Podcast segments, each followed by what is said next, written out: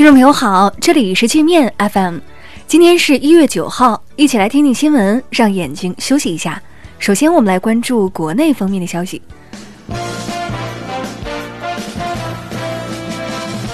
商务部新闻发言人高峰今天透露，应美方邀请，国务院副总理刘鹤将于本月十三号到十五号率团访问华盛顿，与美方签署第一阶段经贸协议。双方团队正在就协议签署的具体安排密切沟通。外交部批评美国单方面退出伊核协议，无视国际法和国际义务，对伊进行极限施压，是伊核紧张局势的根源所在。国际社会应当从长远和大局出发，坚定维护全面协议，推动伊核及中东地区局势走向缓和。我国将全面开放油气勘查开采市场，允许民企、外资企业等社会资本进入该领域。凡是在中国境内注册、净资产不低于三亿元人民币的内外资公司，均有资格取得油气矿业权，但必须符合安全、环保等资质要求和规定，并具有相应技术能力。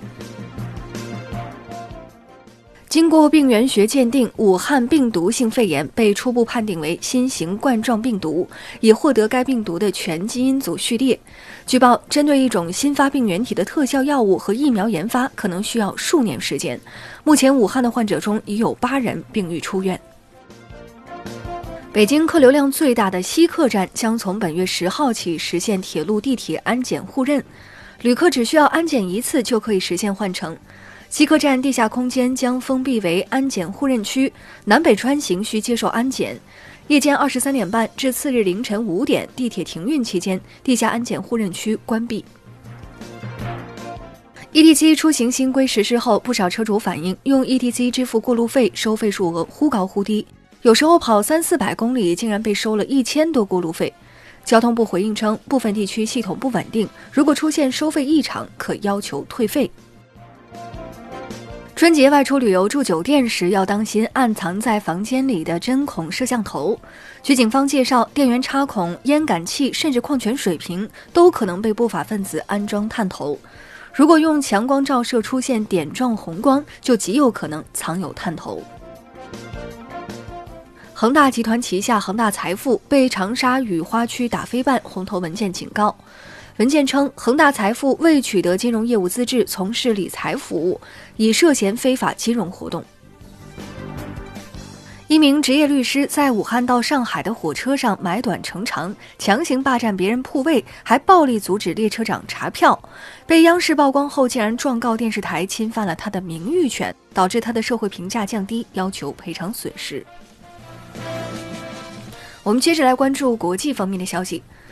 伊朗炮击美军驻伊拉克基地后，川普今天凌晨发表讲话，称炮击没有造成美军伤亡，即将对伊朗采取新的经济制裁。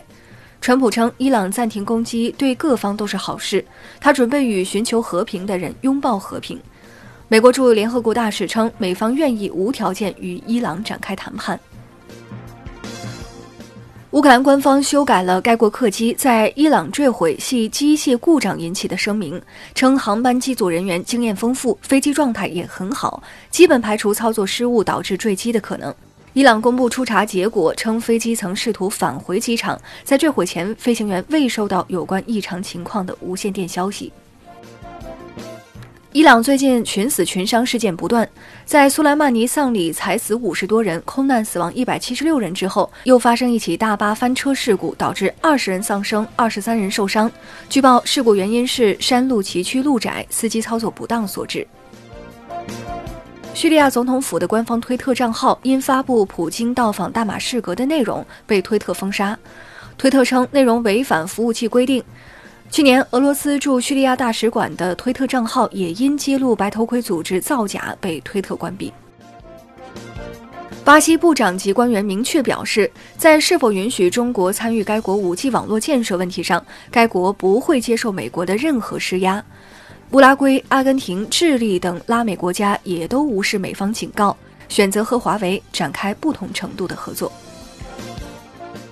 莫迪计划推出国企私有化等改革措施，挽救印度经济，引发全国工人大罢工。印度工会称，约有2.5亿人因担心失业走上街头，抗议莫迪的私有化政策，导致公共交通和银行网点大规模停摆。那好了，以上就是今天节目的全部内容了，感谢您的收听。